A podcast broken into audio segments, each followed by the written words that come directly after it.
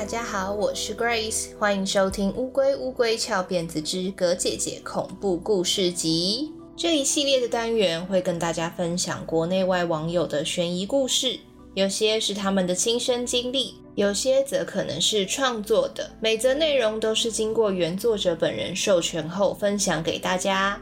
为了让大家更身临其境，我会把自己当做原 PO，以第一人称的视角来说故事。这次呢，要分享的是由我们节目的闺蜜粉丝香香所投稿的故事，在经过我们的润饰改编之后呢，分享给乌龟乌龟翘辫子的听众。准备好了吗？故事要开始喽！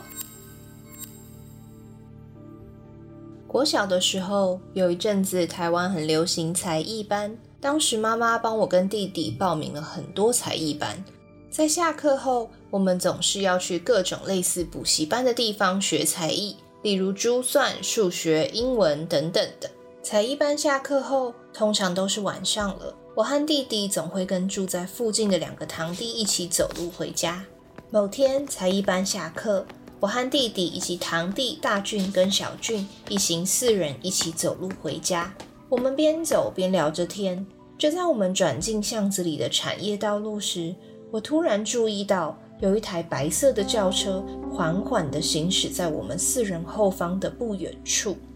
正当我感到奇怪的时候，弟弟还有大俊、小俊也都注意到这台诡异的车子。我们四个人很有默契地突然安静，并且开始加快脚下的步伐，希望能够快点到家。走着走着，白色的车子还是一样缓缓地跟在后方，没有超过我们，但也没有消失。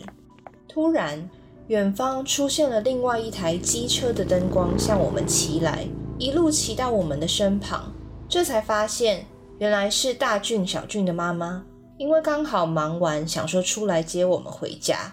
一看到大人出现，我们就赶快七嘴八舌地跟大俊妈妈讲。后面那台奇怪的车子的事情，大俊妈妈听完之后，虽然有点担心，但因为一台机车载不下我们四个小孩，所以只能先把年纪比较小的弟弟还有小俊载回去，并且答应我们会尽快赶回来接我跟大俊。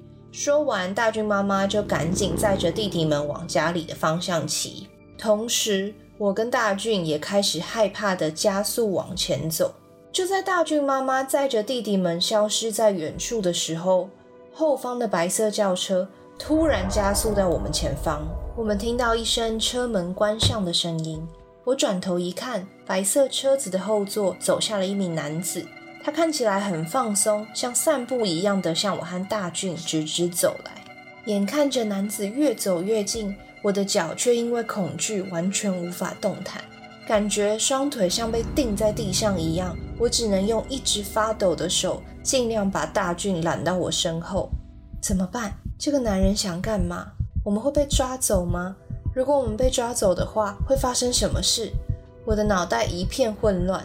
就在男子靠我们越来越近的时候，你要干嘛？远方传来了大俊妈的声音，她骑着机车赶回来了。男子在看到大俊妈妈后，立刻往回跑，冲上车后，在我们面前高速驶出产业道路，消失在远方。大俊妈一边安抚我和大俊，一边把我们送回家。在下车的时候，我才终于感觉到安全，跟大俊一起大哭了起来。因为大俊的爷爷刚好是村子里巡守队的队长，就将这件事情报告给了村长，并到处询问了一番。最后发现，原来是当时有一个有心人士在外面到处放话，说我们这个村子里住的是非常有钱的家族。传出去之后，村子里的小孩就被一些可疑人士标记，当成绑架对象了。顺便一提，当时的时代背景正是白小燕绑架案事发后没有多久，绑架案在当时的社会频传。虽然在那之后，我们上下学都是由大人接送。家长也不再敢让我们单独行动，但那件事情对我也造成了阴影。现在只要有车子突然靠近，不管他是要超车还是问路，都会让我非常恐惧。我总是在心里想着，如果那天大俊妈没有赶到，我和大俊会是如何？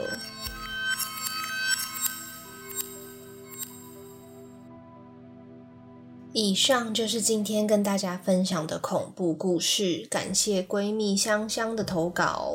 跟大家小小补充一下，就是刚刚我们故事里面有提到白小燕的绑架案件。那这个案件呢，其实是发生在九零年代的台湾，当时整个是震惊台湾社会的绑架案。白小燕呢是受害者，那她的妈妈是艺人白冰冰。在一九九七年四月份的时候，白小燕在离家上学的途中遭到绑匪陈进兴、高天明、林春生三个人绑架。白小燕的母亲白冰冰在接到绑匪的电话的时候，他没有告诉她要到指定的地点。那白冰冰就赶快赶过去了，但是在当下却没有见到女儿，也没有见到绑匪，只有找到一张勒索纸条，还有一些白小燕的私人物品，以及三张白小燕的照片，还有一截白小燕的手指，是左手的小拇指。在这之后呢，歹徒也多次打电话给白冰冰，就约定取款的地点，总共换了至少七个地点，从台北市、新北市、桃园都有，但却一直都爽约，就绑匪一直都没有现身。这样，这个时候呢，白冰冰为了确保女儿是还安全的，所以就曾经透过歹徒询问一些女儿的问题，那去确认女儿是不是还活着。当时白冰冰跟警方都是认为白小燕应该。是还活着，但是非常的情况非常非常的危急。这样到四月二十五号的时候呢，警方推断白小燕应该还活着，但是如果不尽早发布通缉陈进兴还有林春生等人的话，人质反而会有危险。所以呢，当时白冰冰就在早上吧，就举行了记者会，就请求全民全社会一起救白小燕。但很不幸的是，在一九九七年四月二十八号的时候，白小燕的尸体就被发现了。绑匪呢，在撕票之后，将白小燕的尸体弃尸在新北市泰山的中港大排里面。当时法医杨日松相验以后认为，白小燕的死因是被尼龙绳从正面勒毙，而且已经死亡至少八到十天。他们推断白小燕生前头部、腹部都曾经遭受到重击，导致肝脏破裂、大量失血。遭切除的左手小拇指有被细铁丝紧紧捆着止血。法医另外有发现白小燕的阴部附近是有伤痕的。后来呢，虽然整个社会以及警方开始全面追起陈进兴等人，但是他们在那段逃亡的期间呢，还是四处犯案，包括他们中间曾经闯进民宅，企图强暴妇女。另外还有一次是进入位于台北市的方宝方外科整形诊所，用枪支威胁医生、护士等人帮他们动整形手术，并且在手术完成之后呢，杀害了包含医师。医师妻子以及护士等三人。那这名护士在死前呢，还遭到了陈进兴的性侵。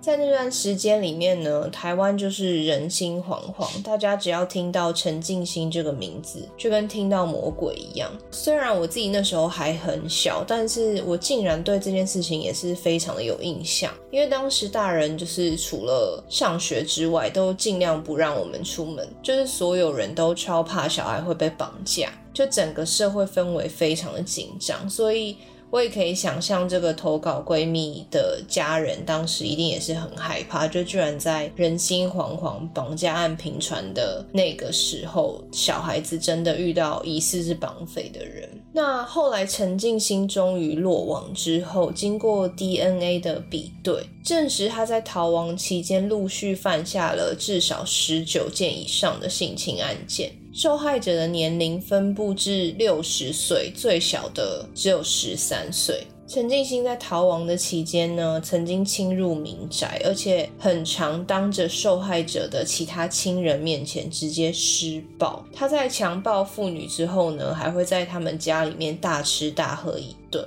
抢劫看得到的所有财物，然后还恐吓受害者，如果报警的话，他一定会回来报复。所以这就造成很多受害者因为害怕就不敢报警。所以警察认为，实际上受害者的人数可能远远是超过十九这个数字。陈进兴他个人则是曾经坦承，逃亡期间他至少曾性侵五十人以上。陈静心在白小燕案发后的两年多之后，就是在一九九九年十月六号就被枪决伏法了，终年四十一岁。总之，这就是今天葛姐姐分享给大家的故事喽。也欢迎大家投稿自己的亲身经历或是创作故事给我们。这些故事呢，可能会出现在我们的鬼月特辑，或者是如果比较适合的故事，就会像今天这篇这样被改编、收录、制作成葛姐姐恐怖故事集。投稿的方式，大家可以到我们的 IG 点我们个人档案里面的连结，也可以来 IG 私讯我。我们我们的 IG 是 T U R T L E D I E 零三，葛姐姐恐怖故事集，我们下次见喽，